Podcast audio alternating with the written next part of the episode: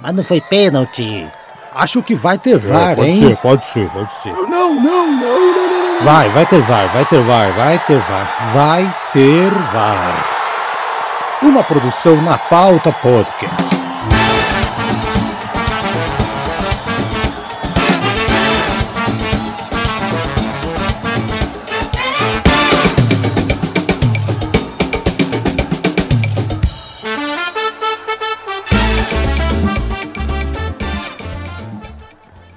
Sejam bem-vindos ao episódio número 58 do nosso podcast Vai Ter VAR, gravado na segunda-feira, dia 1 de agosto. Eu sou o Thiago Nasser Timner e estou aqui com os meus amigos Bruno Torres. Boa noite, meus amigos.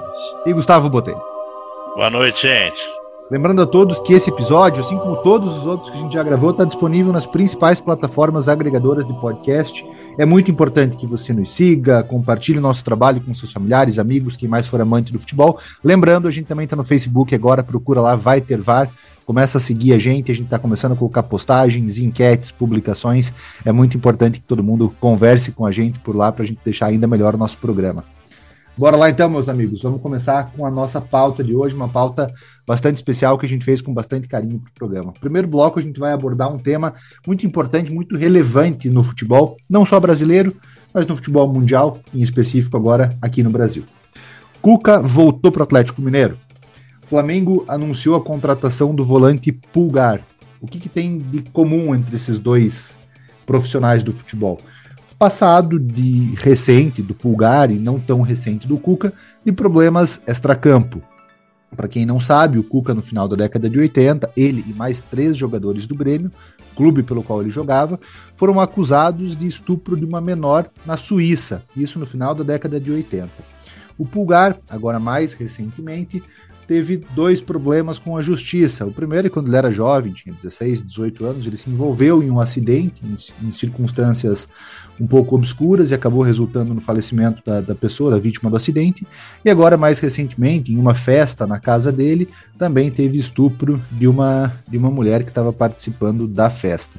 E no futebol brasileiro a gente tem N casos, talvez o mais emblemático seja o do Robinho, que teve a contratação anunciada pelo Santos há dois anos. E logo após o movimento das torcidas, uh, dos movimentos feministas das torcidas do Santos, a contratação do Robinho foi negada e o atleta foi desvinculado do Santos.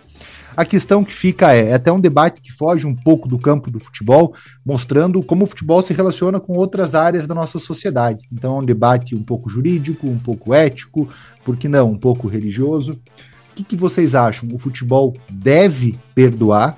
Ou o futebol deve criar barreiras, deve criar obstáculos para que esse, esses profissionais não consigam mais se realocar no mercado de trabalho? Gustavão, começa por você. Então, Thiago, eu, eu acho que aí a gente, para só para poder esclarecer mais, separar um pouquinho, né? Porque o Cuca é condenado, né, por um estupro de uma menina de 13 anos lá naquela excursão. O Cuca era um cara de 24, né? Assim, é, hoje eu estava revendo o caso. O Cuca alega que foi julgado a revelio, que não é verdade, porque o Grêmio mandou um advogado lá. E o Pulgar, ele não está implicado na, na, acusação de estupro, né? E sim, é, como testemunha, ele se pôs à disposição da justiça. O Pulgar tem mais a ver, talvez, com o Edmundo, Exato. Que também se envolveu no acidente de carro e o Pulgar fugiu, né? Tudo bem, era jovem, mas assim, respondendo sua pergunta abertamente, eu acho que o futebol ele tem uma coisa que se chama fator social. Futebol existe uma responsabilidade social no futebol e essa responsabilidade social passa muito pelo tipo de negócio que o futebol é. A gente não, não tem como dissociar o futebol da sociedade e a transformação que vem ocorrendo nela. Então, hoje eu fui ler o, a coluna espetacular da Mili Lacombe, né? No UOL, quem quiser tá lá. Ela, ela fala assim: é, se o Cuca quer se, deveria, o que, que o Cuca deveria fazer para se livrar da história do estupro? Ela fala muito claramente, com vários argumentos, todos eles perfeitos, que ele deveria revisitá-la publicamente. Não é chegar lá com a cara de, de bonzinho, olhando para cima, com imagem de Nossa Senhora, falando que tem filha, é, falando que foi investigado, contando mentiras sobre o caso, porque o Cuca, várias vezes que ele se pronunciou sobre o caso, ele acabou mentindo. E se enfrentar de frente o que ele fez e falar sobre isso. Ela fala que, inclusive, é, isso é uma coisa que as mulheres, e assim, eu estou citando muito, vou citar muito a Mila Lacombe, porque nenhum de nós três, e eu garanto para você que nenhum homem livre passa pelo desespero que é ser uma mulher enfrentando a cultura do estupro que existe. Então esse cara ser elevado à posição de ídolo, ele fere uma coisa que para mim é fundamental no futebol, que é o fator transformador e social do esporte. É, e assim, é, ele pode trabalhar, mas ser levado à questão de ídolo, para mim, que é complicado. O Robinho pagou, e que bom que pagou, né? Inclusive, tem uma matéria que saiu no UOL também, contando como é a vida do Robinho hoje. Mas o Edmundo se safou, o Pulgar se safou de um acidente de carro.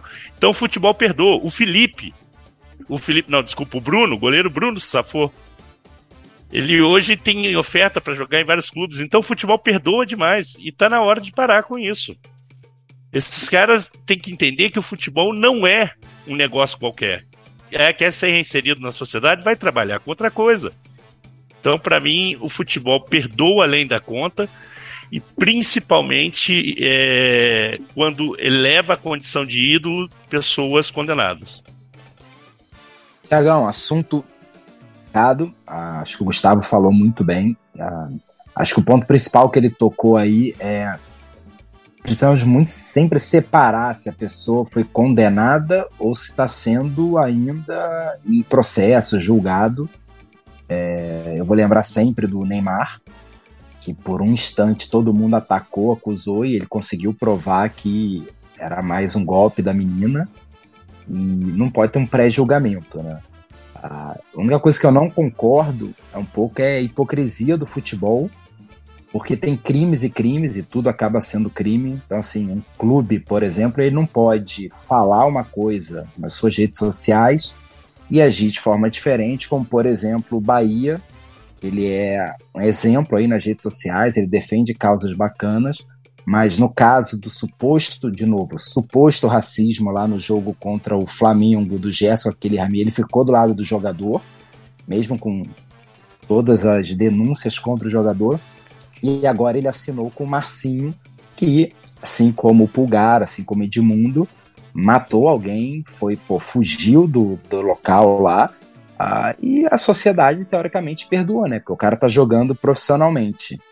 Então, é, é um assunto delicado, eu concordo com o Gustavo, fator social, fico um pouco com medo, porque jogador, ele tem que ser tratado como todo mundo é tratado na sociedade, né? Você pega o caso desse jogador do Bragantino agora, que ele perdeu a vida dele porque ele cometeu um crime, bebeu, atropelou, matou um pai de família, pô, já vai ter o contrato rescindido com o Bragantino, provavelmente pode pegar de 5 a 10 anos de cadeia, ele é uma pessoa comum, né? Então ele não pode ser elevado acima de qualquer outro cidadão por ser jogador de futebol. Por outro lado, uh, tem muitos crimes que acontecem no futebol e você já está pré-julgado só porque você é jogador. Se acontecesse na sociedade, você provavelmente teria uma segunda chance. Então é, é delicado. É um assunto bem delicado. Mas respondendo a pergunta do Thiago, sim, eu acho que o futebol perdoa mais do que deveria perdoar. Eu também acho que o futebol perdoa, mas eu acho que o futebol perdoa por um motivo. Porque as pessoas que estão jogando ali são homens. E a sociedade brasileira, ela perdoa homens. Eu acho que se a gente tem esse mesmo cenário no futebol feminino, a sociedade brasileira, como é machista, patriarcal, ela iria não iria perdoar com tanta facilidade. Eu pelo menos enxergo dessa forma. Eu acho que o Gustavo falou é importante, a gente tem que fazer uma distinção entre crimes, né? Crime de estupro é um crime, crime de injúria racial é outro crime. Um jogador que estava dirigindo em condições de embriaguez e se envolve em um acidente é outro crime. Eu acho que o que o Bruno falou também é muito importante. A gente tem que ver em qual esfera que isso tramitou. Tramitou em julgado, a pessoa foi condenada, a pessoa foi absolvida, a pessoa cumpriu a pena. Então acho que tudo isso é, é muito importante. O que me incomoda no caso do Cuca são duas coisas. Primeiro é que o Cuca se coloca como a vítima, e o Cuca não é a vítima desse caso, né? Isso é indiscutível. A vítima é a menina de 13 anos que foi abusada por quatro jogadores do Grêmio naquela ocasião. E a forma que o Cuca se coloca como vítima só faz a situação ficar ainda pior para ele, no meu ponto de vista. Eu acho que se o Cuca, há 10 anos, a gente está falando de um cara que está no futebol brasileiro desde o final da década de 80 e que está como treinador desde o início dos anos 2000. O Cuca tem 20 anos de carreira como treinador, ele nunca convocou uma coletiva de imprensa, ele nunca convocou uma entrevista, um grande círculo, um roda viva, qualquer coisa que seja, para ele se pronunciar, para ele colocar a versão dele sobre o que aconteceu. Ele sempre fica se vitimizando, usando adereços cristãos, enfim, não quero, não quero é, profanar a fé dele, não é isso de forma alguma, mas eu acho que ele podia expor a situação com uma entrevista, como o Gustavo falou, para mostrar que realmente se considera arrependido e está disposto a ser reinserido na sociedade. E o segundo ponto que eu chamo a atenção é que grande parte desses movimentos pela não contratação dos atletas quando eles estão envolvidos em algum crime parte de movimentos femininos nas torcidas. Né? Então a torcida do Santos teve um movimento feminino da torcida do Santos, da torcida jovem. Agora na contratação do Cuca pelo Atlético Mineiro e no ano passado também foi um movimento feminino da torcida do Atlético Mineiro. Nunca parte do homem branco privilegiado. Isso me incomoda muito, sendo um homem branco privilegiado. Eu acho que a gente talvez precise mudar o nosso lugar de fala para não permitir que esses crimes continuem tendo lugar no futebol brasileiro e com que a gente não precise fazer um debate numa segunda-feira à noite para concluir que, infelizmente, o futebol perdoa. Que é isso que acontece, o futebol perdoa. Acho que a torcida do Corinthians é uma bem forte, que cobra bastante. Acho que o zagueiro, se eu não estou enganado, o Robson Bambu, Bambu, se envolveu em algo parecido, a torcida quase expulsou ele, só que comprovou que ele não tinha culpa. Só que a mesma torcida que nunca atacou, nunca cobrou nada do Henrique que foi um grande zagueiro ali do Corinthians na década de 90, que estava nesse caso aí do Grêmio, né? Ah, o Henrique o Gustavo vai lembrar bem, ele era figurinha muito fácil lá nos álbuns de figurinha no início da década de 90. O que eu tirava o Henrique no álbum de figurinha, meu amigo, tá, o rosto dele é muito nítido para mim. E a torcida do Corinthians naquela época, então o Gustavo pode falar mais, assim, eu não sei se hoje, graças a Deus, as pessoas têm mais voz, então você vê mais essa revolta ou se naquela época as pessoas toleravam mais esse tipo de coisa, né?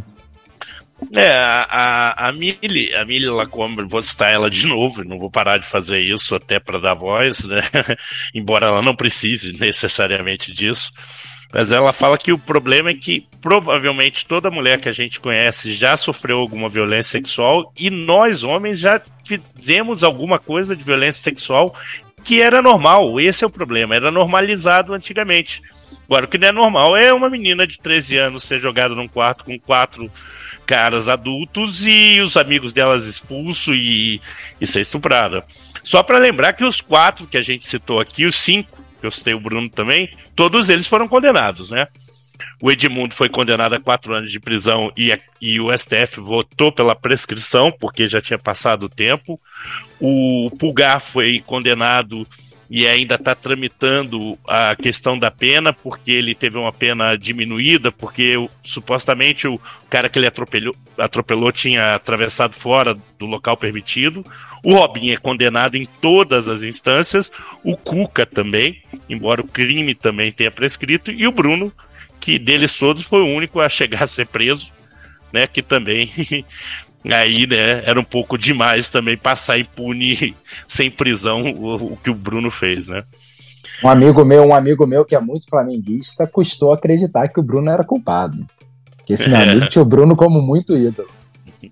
É, o Bruno, o Bruno, o Bruno tem uma fala que, que já mostra a normalização da cultura de estupro e da violência contra a mulher, que é quem nunca deu um tapa na cara da mulher numa discussão, né? Quando ele vai justificar aquela história do Adriano amarrando a menina lá no. Esse não foi o Felipe? Esse não, esse não foi o Felipe? Não, foi, não, Bruno, foi, foi, foi, o Bruno, foi o Bruno, foi o Bruno, foi o Bruno que falou isso.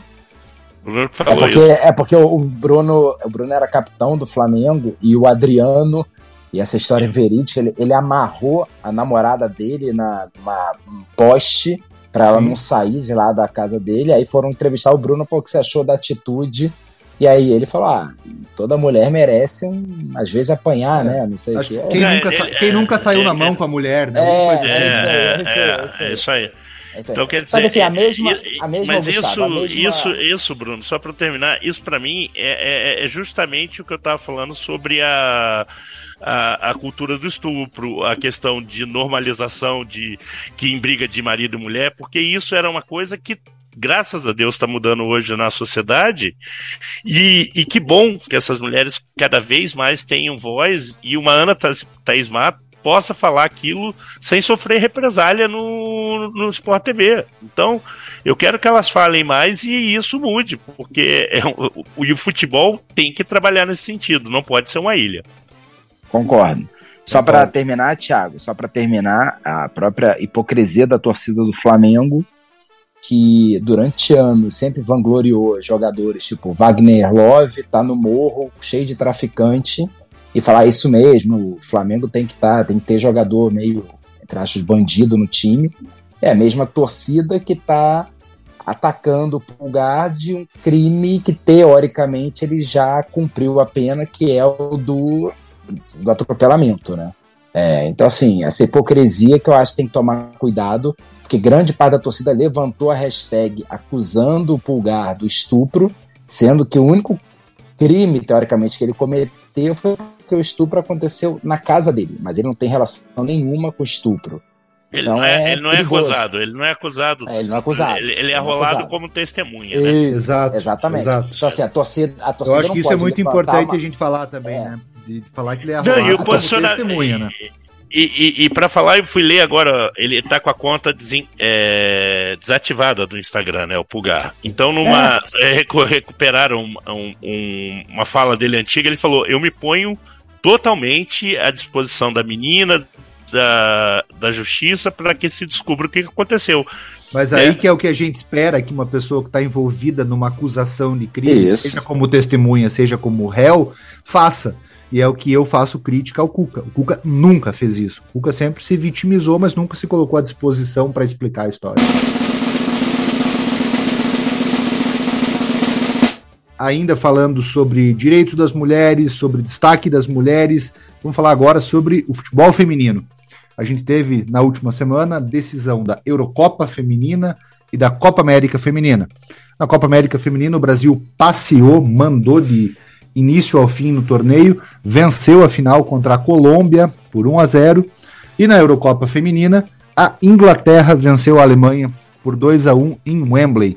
Depois de 1966, esse foi o primeiro torneio importante ganho por uma seleção inglesa.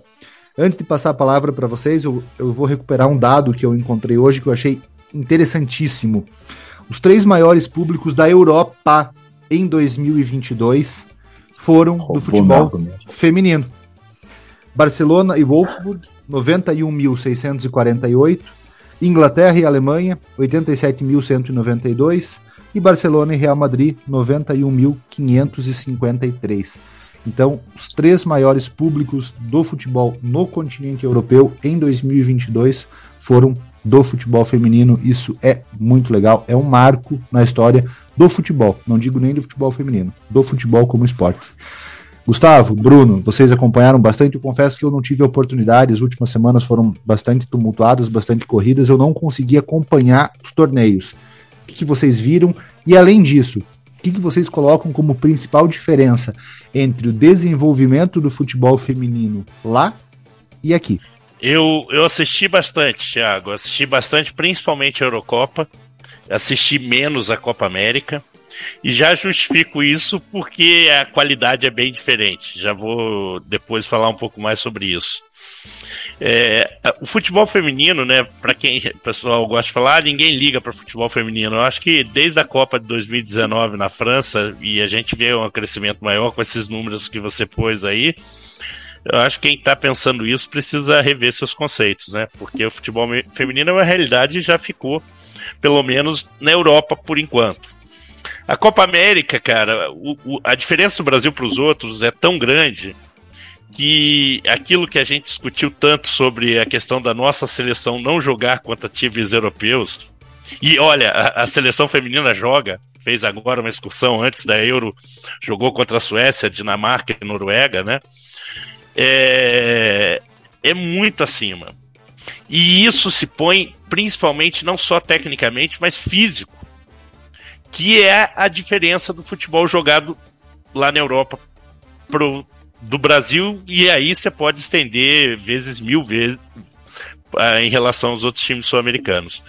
Fisicamente, elas estão muito acima. Hoje, a intensidade do jogo europeu, é, o quanto elas correm, eu vi um dado, acho que foi no Dibradoras, é, são quase 2,5 km a mais que uma jogadora europeia corre na média, pegando a Eurocopa e a Copa América. Você comparando um torneio com outro. Então é uma diferença muito grande. Taticamente, foi muito legal ver a Copa a Eurocopa, tá? Então tinham times jogando de formas mais variadas, desde uh, os tic-tacas da Espanha e o futebol vertical da Inglaterra, até times que sempre na Eurocopa e nas Copas do Mundo acabam surpreendendo, como a Holanda, a própria Suécia. Mas é, o mais legal é que, tirando a Copa Umbro, né? Ganha pela Inglaterra provavelmente no meio dos anos 90, os homens não fizeram o futebol voltar para casa, né? As mulheres fizeram. Em relação ao trabalho da Pia, eu acho que ainda falta o Brasil jogar melhor. Eu acho que, apesar de todo o domínio na Copa América, nós, a final foi um pouco arrastada contra a Colômbia, 1 a 0 só, que é até um bom time, não é um time tão baixo, tão ruim quanto o Uruguai e todos os outros da América do Sul. Mas eu falta muito ainda para a gente poder competir numa Copa do Mundo ou Olimpíadas com as principais potências europeias. Diria principalmente a Alemanha, Inglaterra e, e a Espanha. Inglaterra não ganhou a Copa Umbro, Gustavão. Então, a Inglaterra não, não... ganhou Copa Umbro, não, pô. Não ganhou. Não, não, ganhou a Copa Generalíssimo, alguma coisa assim? Não. Cara, a seleção da Inglaterra tem pouquíssimos títulos. A Copa do Mundo de 66 foi o último verdadeiramente importante que eles venceram. Não, não, não tem uma Copa Quintal torneio da de, Rainha, torneio de Toulon, rainha, tipo, torneio de Toulon, alguma Toulon, dessas é. coisas. Eles, Fala, eles Brunão. têm, eles têm ganho o Euro Sub-21, né? Vamos ser justos com eles, né? Ô, Tiagão, ah, eu tenho que confessar que eu acompanho futebol feminino do mesmo patamar que eu acompanho peteca, esgrima, salto triplo, assim. A cada quatro anos eu me interesso por futebol feminino, infelizmente.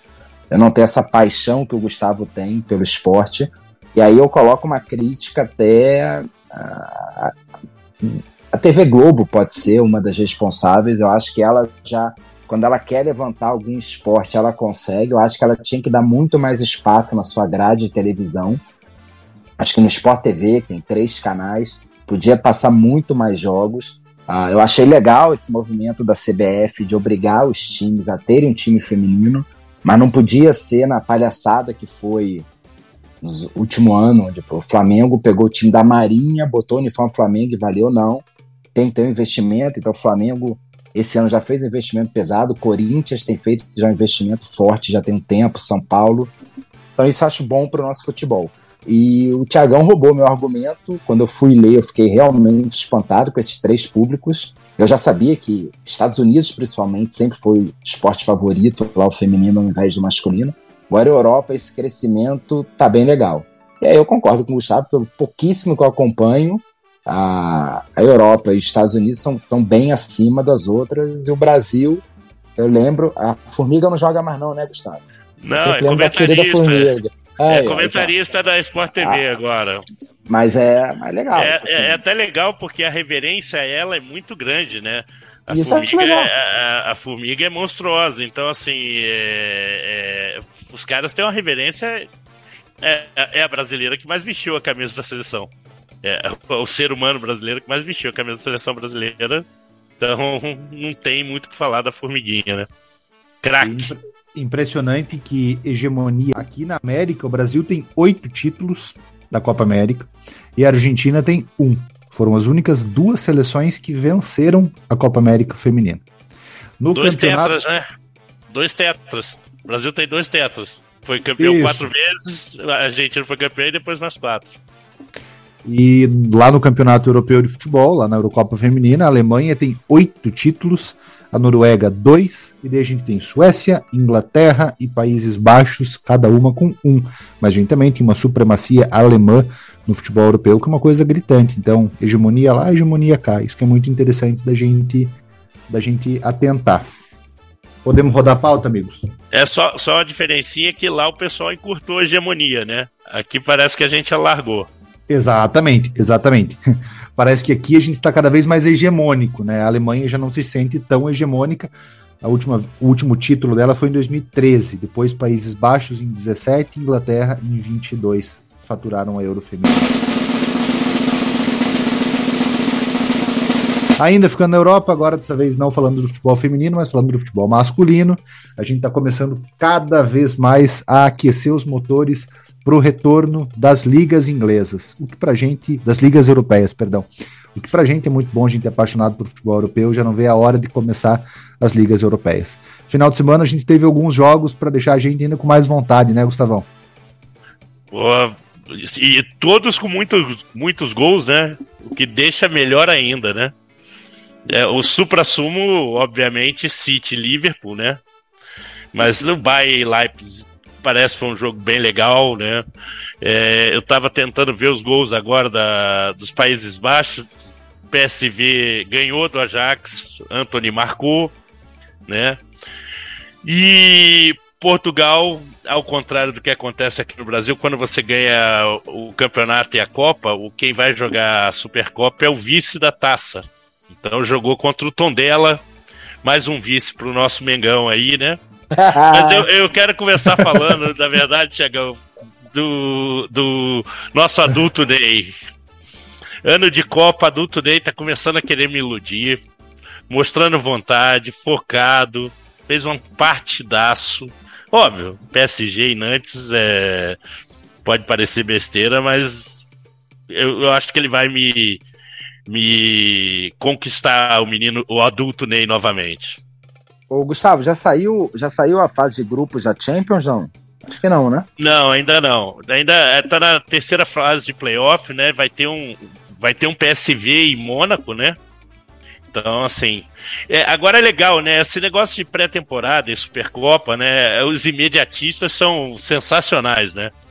Primeiro jogo do Haaland contra o Bayern. 11 minutos gol. É um craque, o maior do mundo. Aí perde três chances contra o Liverpool na Supercopa. Vai lá, não Vai serve flopar, mais. É, é o Lukaku, novo Lukaku. Darwin Nunes, porra, foi dominar uma bola. Primeiro jogo do Liverpool, tropeçou na bola tal. Segundo jogo não fez nada. Terceiro jogo fez quatro gols. Nossa senhora, Darwin Nunes é craque. Agora o Julian Álvares entrou, fez gol. Cara, é pré-temporada ainda, né? A gente não pode tirar nada, mas eu falei com o Thiago, Liverpool e City, a sensação que dá depois de você ver o jogo. Pô, um jogo de pré-temporada, um jogo festivo, vale uma taça, vale, ninguém quer perder, mas assim, é óbvio que ninguém vai balizar a temporada se ganhou, a temporada foi boa ou ruim, se ganhou a Community Shield ou não. Mas a qualidade do jogo dá aquela sensação que todo mundo na Inglaterra deve estar tendo. Ah, não, esses dois de novo não. Eles vão abrir 90 e tanto ponto. Nós vamos ficar aqui num bloco pra baixo, lutando pra pegar duas vagas de Champions. Dá pra, dá pra sonhar alguma coisa com o Arsenal ou também a pré-temporada tá iludindo todo mundo? Cara, eu acho um time bom há uns dois, três. Perdão, uns dois, três anos já. Eu até comentei bastante com o Gustavo ano passado como o esqueleto do Arsenal é bom, o Arteta faz um bom trabalho. Eu espero mais do Arsenal do que teve ano passado. Que ele conseguiu ir bem, mas ele não se manteve. Eu acho que faltou casca, né, Gustavão? Faltou elenco pra rodar, faltou, né? fal- faltou, faltou alguém pra meter gol também em vários Também, momentos. Também, né? O Lacazette. Porque o Lacazette, o próprio Alba, quando tava, antes de sair pro Barcelona, não tava fazendo, e depois o Lacazette também não, né? E isso pode ser fundamental pro menino Jesus, né? Fazer a vaguinha dele na Copa do Mundo. Porque essa menina, imagina o menino Jesus, Jesus chegando no final do ano, meia temporada quase nas costas, com 14, 15 gols. Eu, Tá na acho que Copa. pra, eu acho que Tá pra na ele essa Copa. troca foi muito positiva. Eu Foi. acho que pra ele essa troca foi muito positiva. Eu acho que ele vai estar mais em voga no Arsenal do que ele estaria no City com Álvares, com Haaland, enfim. E, acho que para ele e assim, é, eu acho também, e eu acho que a, a, troca dele é melhor do que a troca do Pombo para visibilidade. Eu acho que ele vai ter mais minuto do que o Pombo pode ter. Porque você sabe, né? Harry Kane e Son não sai. Então, na hora que for rodar o time, na hora que for subir a plaquinha, na hora que o, o Peruca estiver lá perdendo o jogo lá na Premier League, vai subir o número do Pombo e não vai subir do Kane e do Som, né? A gente sabe que vai ser assim. Até quantas... porque estão posto no, no o... grupo.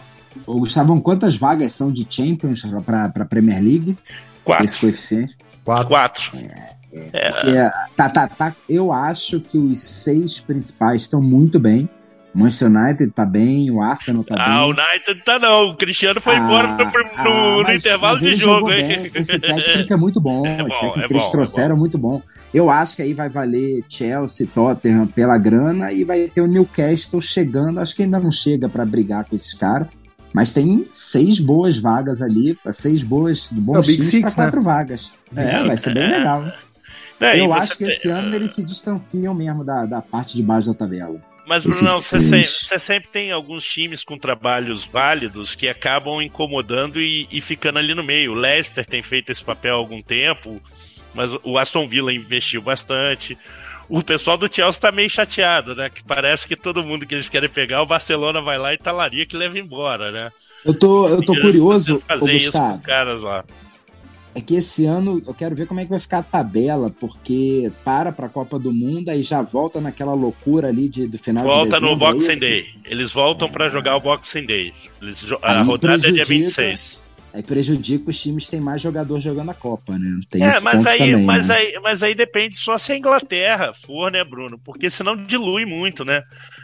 Porque se você pegar, é, tem jogador da Premier em todas as seleções, mas aí você pega uma seleção tipo a francesa. Quantos jogadores de Premier tá na francesa hoje? Ah, quase nenhum. O Pamecano joga no Bayern, o Koundé joga Kanté, no né? Barcelona. É o Kanté, Kanté, mas ele, o Pogba saiu. Na frente é Benzema, é, Dembélé e, ou Griezmann e Mbappé. Eu já tô botando o Dembélé, Dembélé já tô iludido, né?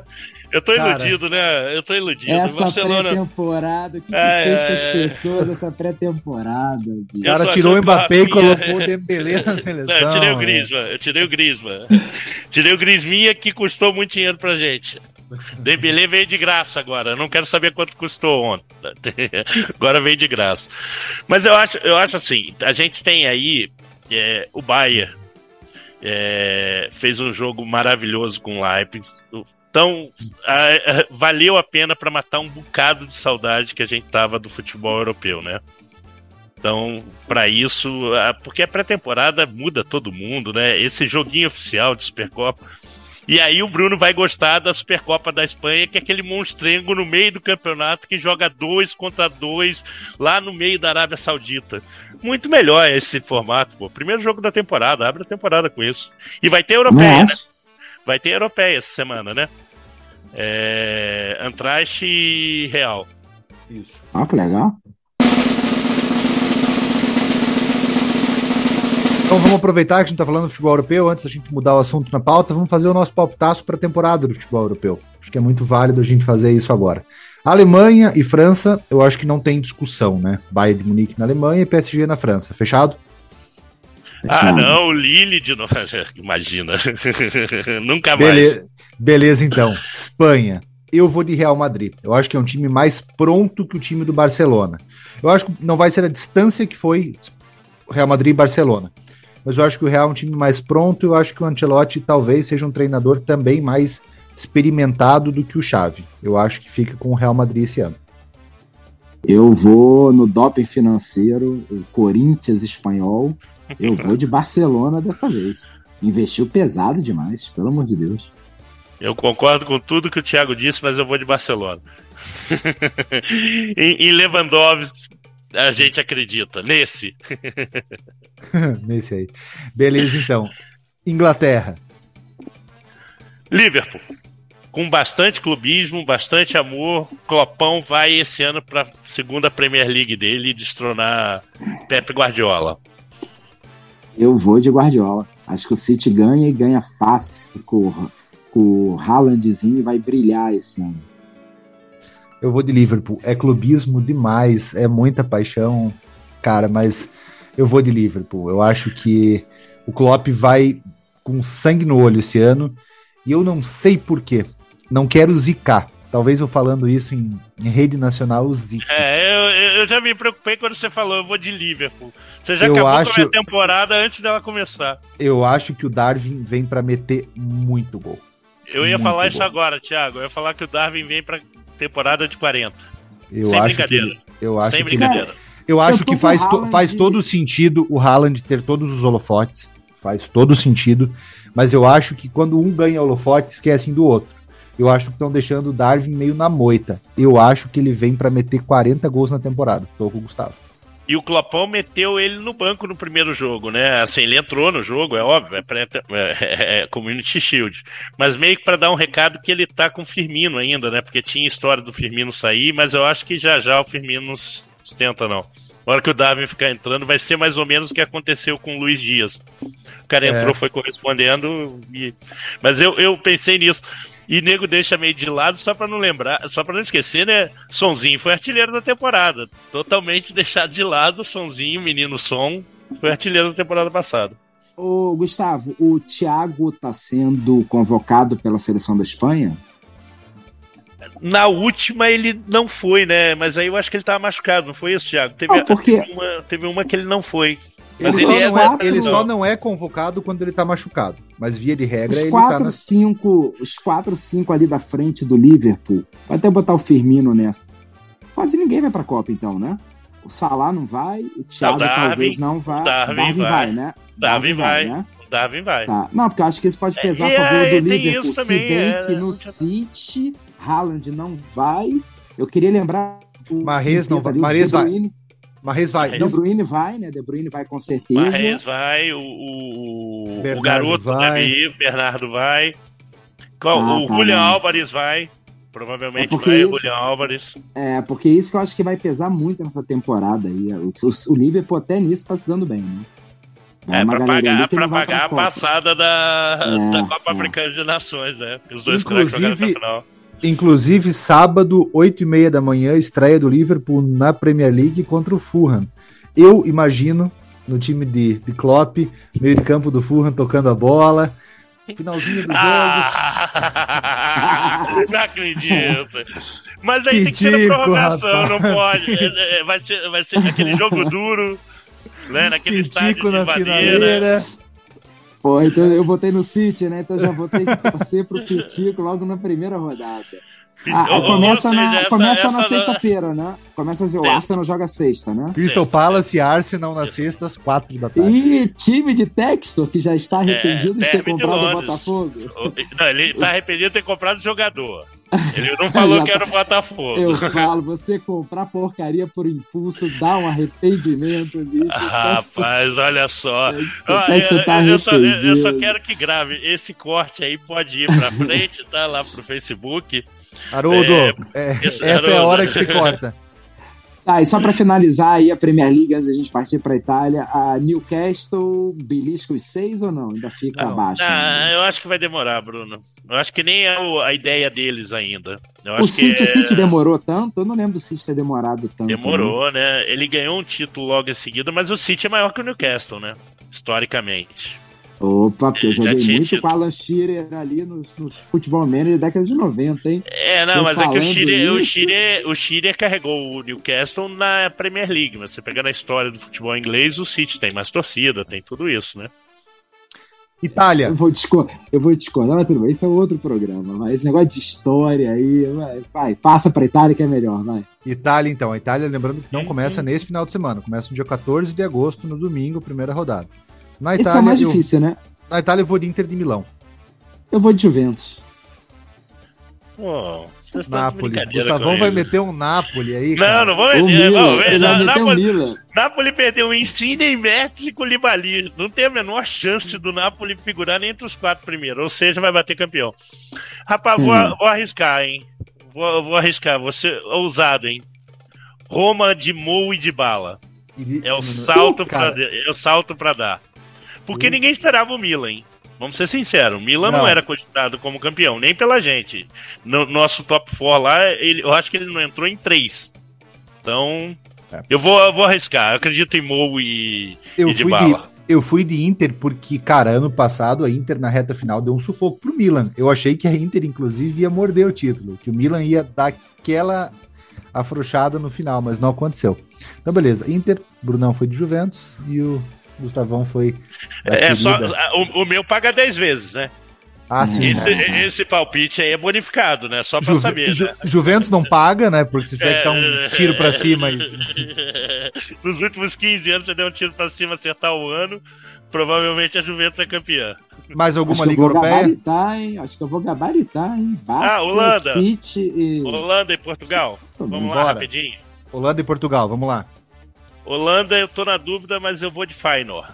Mas a dúvida, a dúvida é 50% de acerto, pô. Não, é tem PSV também esse ano. O PSV ganhou a Supercopa. tô na dúvida, né? Vou de Ajax, pô. Eu tô na dúvida. Eu, hein? Eu, eu vou de Ajax, eu vou de Ajax. Portugal, Porto. Porto. É, esse Evanilson tá bem, né? Mas eu Tom dela. Tom dela. Pagando 100. Toda ela vai vou, cair. Eu vou, eu vou de, eu vou de Benfica, eu vou de Benfica. Vou, vou mudar só para poder torcer, vai. Vou de Benfica. Maravilha, então. Eu, Gustavão de Porto, Brunão foi de Benfica. Vamos rodar a pauta então, amigos. A gente tem aqui, pelo tempo, 10 minutinhos para a gente abordar o último assunto que a gente quer falar. Não vai ter Glo... palpitar Libertadores? Não vai, vai ter palpitar é, Libertadores? É na finaleira, né? Então, tem 10 minutos ah, pra, tá, tá, pra tá, fazer tá, o terceiro o, bloco o, e depois palpitaço o palpitaço. não entra. O palpitaço não entra na conta, entendeu? Exato, o palpitaço é exato. tempo... Como é, é que é? É, acréscimo. É, acréscimo. É, exatamente. É, fim do tempo regulamentado. Gente, Globo.com fez na semana passada uma enquete, ela conversou com mais de 100 treinadores entre aposentados e em atividade sobre o maior técnico da história do futebol brasileiro. É, para eleger ali os três principais, cada um votaria em três para eleger o, o, trio de maiores treinadores da história do futebol brasileiro. Não sei se a gente tem tempo para colocar três ou se vocês querem votar o maior ou explicar o porquê votou no maior e daí citar os outros dois, completando o pódio. Tem que ser brasileiro ou técnico que já dirigiu o time brasileiro? Exato. Não, trabalhou exato. no Brasil. Que trabalhou no Brasil, exatamente. Exatamente. Você fácil. pode votar no Jorge Jesus, não tem problema. Tá? Não, eu posso Jorge não, eu vou, eu vou votar Gustavão, começa com você então. Fala, explica. Top um 3, pouco... top 3, é top isso? 3. Top daí 3. Se, se alonga um pouco mais no vencedor e daí cita os outros dois daí. Tá. É óbvio, não tem para onde fugir, não tem para onde correr. O maior de todos, Tele Santana. Para mim é, o, é o, o cara que é, define o que é a alma do jogar futebol no Brasil. Para mim, o Tele ele prezava o futebol acima de tudo. Perfeccionista, chato, rola uma história que não era tão entendedor de tática, assim, nem muito apreciador de tática. Ele preferia ler o jogo e, e colocar como jogador. O Tele, sem dúvida, é o mais menotista de todos os técnicos brasileiros na história, né? Então, para mim, é, é, ele, ele tá muito, muito furos acima, tá? Em segundo lugar, eu colocaria Rubens Minelli. Eu acho que o Minelli é um cara com uma trajetória maravilhosa, com uma, embora fosse muitas vezes colocado como um antípoda do, do Tele, né? É, ele teve times que jogaram bonito. Então, o Rubens Minelli não era só força física, como muita gente queria grudar nele, né? Tanto que o Falcão era o 5 do time dele, então isso dá uma ideia muito clara do futebol que o Rubens Mirelli colocava. E o terceiro, cara, esse, esse vou te dizer que foi o mais difícil para mim. O mais difícil para mim foi o terceiro, porque é muito difícil não pôr o Zagallo. Mas em, em contrapartida ao Rubens Minelli, eu colocaria o outro cara da escola gaúcha, que é o Enio Andrade toda vez que você lê e fala sobre, é, é, vê reportagens antigas, a, a, forma que o Enio Andrade fazia o trabalho nos seus times, querendo sempre jogar bonito, então era um pouco diferente do, do Rubens Minelli, né? É, o que priorizava mais vencer do que jogar bonito. Mas eu acho que esses três treinadores são treinadores que marcaram época e os três fizeram história no futebol brasileiro, além de terem influenciado a maioria dos treinadores que a gente tem aqui hoje. Posso falar, Brunão? Vai, por favor. Que o meu vai ter gritinho mesmo, então. Não, vai ter risada. Primeiro Se, lugar, votar- se você botar em pra- primeiro, eu vou mandar te internar, tá? Só vou te avisar isso antes. Para mim, em primeiro lugar, é indiscutível Tele Santana. Eu acho que o Tele ele, ele representa o que eu penso sobre o futebol. E o Gustavo já explicou muito bem isso, né? Referência de futebol bem jogado e, acima de tudo, uma referência de ser um apaixonado pelo que fazia, né? Tem aquela conversa clássica do Tele com o Cruyff na final do Mundial do São Paulo com o Barcelona, que eles falam, cara, perder não é o problema, né? Você perder respeitando o jogo, perder jogando bonito é uma consequência. Quando você é leal às regras do jogo e aos princípios do esporte, não tem essa distinção entre vencedor e vencido. E eu acho que o Tele ele representa o- a, es- se eu tiver que me, me perguntar o que é a escola brasileira de futebol, acho que o treinador que melhor representou essa essência foi o Tele. Trouxe do campo para a beira do campo tudo que ele sabia, dizem que era um excelente ponteiro direito, trouxe tudo que ele sabia para para a beira do campo. Eu já li isso também, que ele não era um estudioso do futebol, assim, na, na, na- no sentido de debruçar em cima de táticas. Pelo contrário, ele era um cara que era apaixonado por coletivo. A gente sabe que coletivo hoje em dia já é um conceito um pouco batido no futebol, não é mais usado. Então, acho que não, não tinha tanto essa, essa, essa, essa devoção para o estudo da tática, mas na beira do campo ele sabia mexer no time, tinha o controle da equipe de uma maneira que, que, eu, que a gente nunca, nunca viu no futebol brasileiro. Em segundo lugar, eu coloco, e eu vou explicar muito bem o porquê, eu coloco o Vanderlei Luxemburgo. Eu acho que o Luxemburgo é fácil hoje, em 2022, você bater no Luxemburgo. Você tem que entender o que, que foi o Luxemburgo na década de 90. E o Luxemburgo foi uma revolução para o futebol brasileiro na década de 90. Principalmente porque ele quebrou aquele paradigma de que treinador brasileiro não estudava. Né? O treinador brasileiro sempre foi muito empírico. Ele sempre foi um ex-jogador de futebol ou um preparador físico que pulou a barreira e virou treinador. O Luxemburgo, apesar de ter sido jogador, acho que ele foi o primeiro cara que se preparou para o cargo de treinador trouxe para o futebol brasileiro scouts, trouxe para o futebol brasileiro variação tática, trouxe para o futebol brasileiro análise de desempenho, e o Luxemburgo venceu tudo que ele podia ter vencido na década de 90. A gente não costuma analisar as coisas pela métrica dos títulos, mas o Luxemburgo foi bicampeão brasileiro com o Palmeiras, campeão brasileiro com o Corinthians, campeão brasileiro com o Santos, campeão brasileiro com o Cruzeiro, e não é um campeão brasileiro jogando mal. Não, o bicampeonato dele com o Palmeiras foi maravilhoso, campeonato com o Corinthians, campeonato com o Cruzeiro. Além disso, eu acho que a forma que ele se propôs a estudar futebol, a destrinchar futebol, eu acho que coloca ele nessa segunda posição. E na terceira colocação eu fiquei bastante na dúvida, mas eu coloco o, o seu Rubens Minelli. Eu acho que o Rubens Minelli merece o lugar dele. Eu acho que o Minelli é um treinador subestimado. E eu ainda acho que 78 era para o Minelli, não era para o Coutinho. Eu acho que 78, a fase que o Minelli vinha e a maneira que o Minelli enxergava futebol era bastante melhor do que a forma que o defensor de Milico, que era o Cláudio Coutinho, enxergava, né? A gente sabe que o Coutinho foi para treinador da seleção por ser apoiador do, do, do, regime militar na época. Fiquei muito na dúvida com o Enio Andrade, muito na dúvida, muito na dúvida. O cara, eu, sendo coxa branca, a torcida do Coxa tem um carinho enorme pelo seu Enio Andrade e pelo título brasileiro que ele conquistou com o Coxa.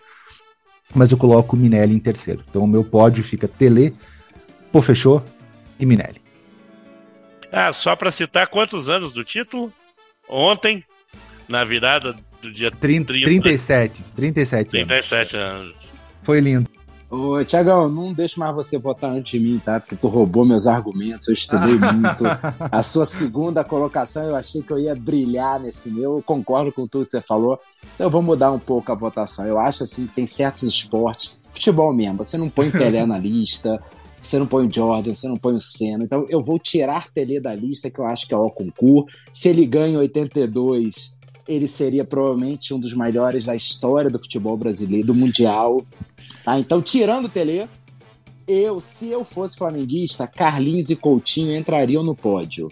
Mas como eu não sou, eu sou um cara isento, terceiro lugar, vou colocar Zagallo, pelo que ele fez na Copa de 70. Em segundo, pô, fechou. Em primeiro, obviamente, quem ganhou mais títulos do que derrota, JJ revolucionou o futebol brasileiro. Assim como Lucha revolucionou a década de 90, JJ revolucionou essa década que estamos aqui. Então, meu pódio fica Zagalo muito perto de Lucha, Lucha e JJ. E Tele acima de todos. É, é assim, há, há, tanto malabarismo nisso que você tá parecendo um ex-juiz aí tentando ser candidato. Você tá procurando vaga para botar os outros. Brunão, o, o JJ revolucionou o futebol brasileiro. Vamos ver. Muito, muito. É, é, é, assim, mais ou menos como eu revolucionei a roda d'água.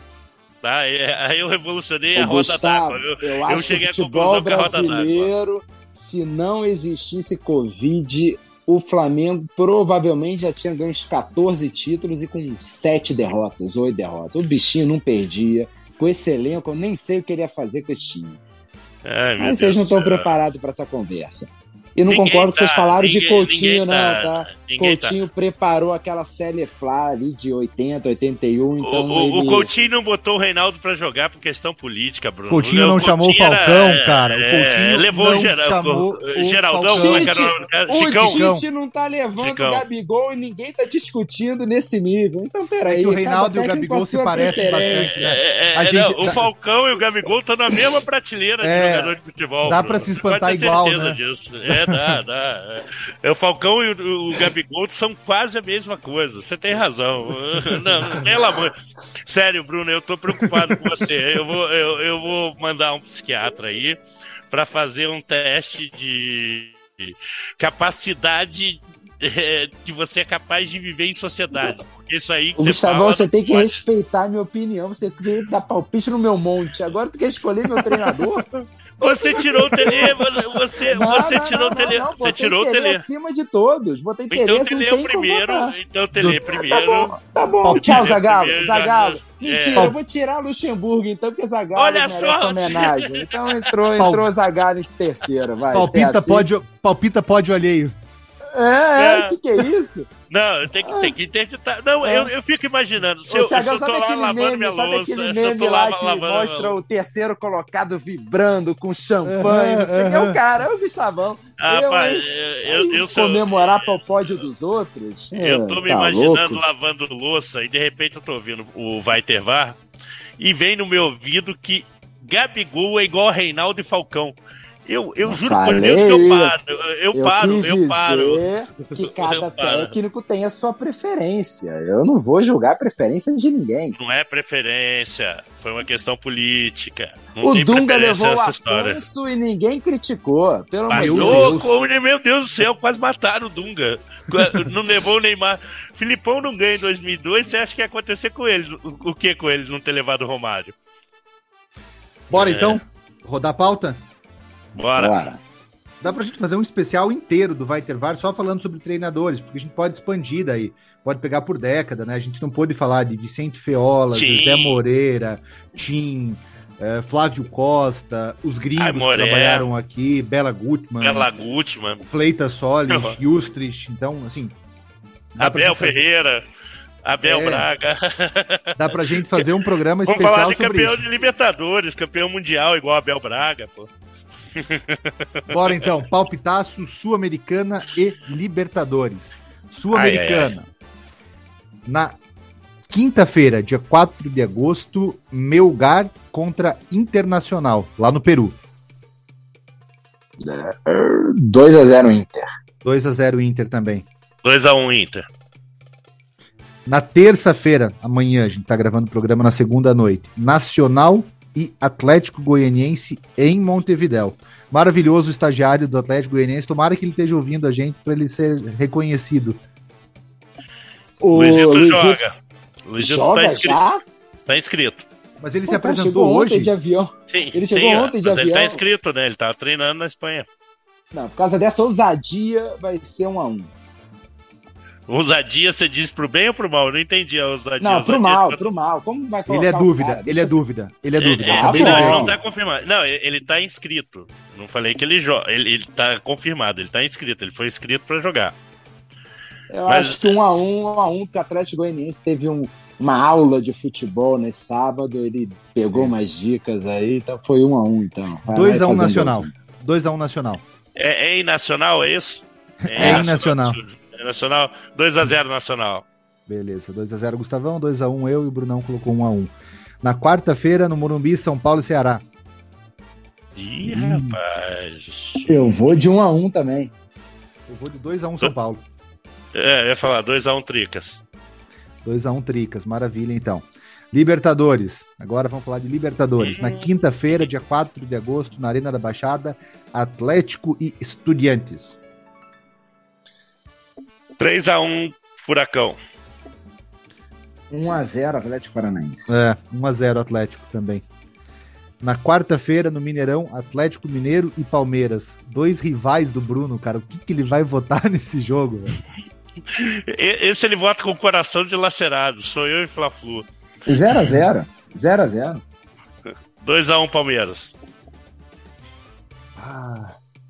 2 a 2 Terça-feira, amanhã, então, Corinthians e Flamengo na Neoquímica Arena. Dr. Gus, abra a série de votos. Nah, você não vai fazer isso comigo. Vamos lá. 1x1. Vou ser bonzinho. 0 a 3 Ó, rapaz, ele, ele- a confiança voltou, ele tá falando de mim, mas a Voltou, confiança cara. dele voltou no nível, rapaz. 2x1 Flamengo. 2x1 Flamengo, é. Flamengo ganha, eu acho. Mas não 3x0. Beleza, então, amigos. Então, Vamos, vamos fazer. Na Libertadores merece Talheres e Vélez, né? tá bom, é, então. é, Vé- Vélez e Talheres, né? Na Isso, verdade. aham. É, é em Avejaneira. Isso. Em Buenos Aires, na verdade, né? O estádio do, do Vélez é em Buenos Aires mesmo. É em Buenos Aires, né? A Avejaneira é outra. É o Eu vou de 2 a 0 Vélez. 2x0 também. 2x0 também, cara. Vamos fechar todo mundo junto. Errar 2x0. os três juntos, ou seja, vai ser 3x1 Talheres. Da- Dada a Vai nossa qualidade de palpite ultimamente, vai ser 3x1 Talheres. Cara, apesar de que não é tão improvável, porque o Talheres ganhou de 2 a 0 do Colón em Santa Fé, né? Que é um resultado É. difícil, né? Então, acho que é É. um confronto que tá aberto. E, e na Argentina o negócio tá meio estranho, né? Porque quem tá bem na Libertadores tá mal no campeonato, né? O negócio tá meio zoado lá. O Tucumã é o líder do campeonato. O Sim, negócio bizarro. tá bizarro na Argentina. A gente pode deixar para um próximo programa, mas a imprensa argentina já tá ficando desesperada com o futebol brasileiro, né? Fizeram hoje uma listagem aí de todos os argentinos que estão jogando aqui no Brasil, estão desesperados, porque os brasileiros estão pegando os, as promessas de lá por um preço barato, e os caras, eles falaram de jogador que foi para América Mineiro, que eles estão horrorizados. Assim, como é que o cara preferiu América Mineiro do que ficar na Argentina? É, a gente pode deixar esse programa para frente, pro mas próximo programa, então. Fa- futebol- Fala, eu tenho a resposta simples pra eles. É o número de zeros que vem no contra-cheque. Faz É, uma diferença tremenda.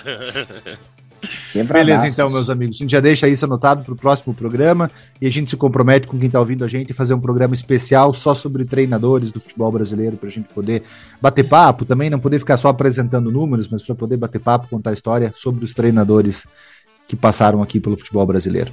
Boa semana a todos, obrigado pela companhia, um grande abraço. Valeu, galera. Boa noite. Abraço.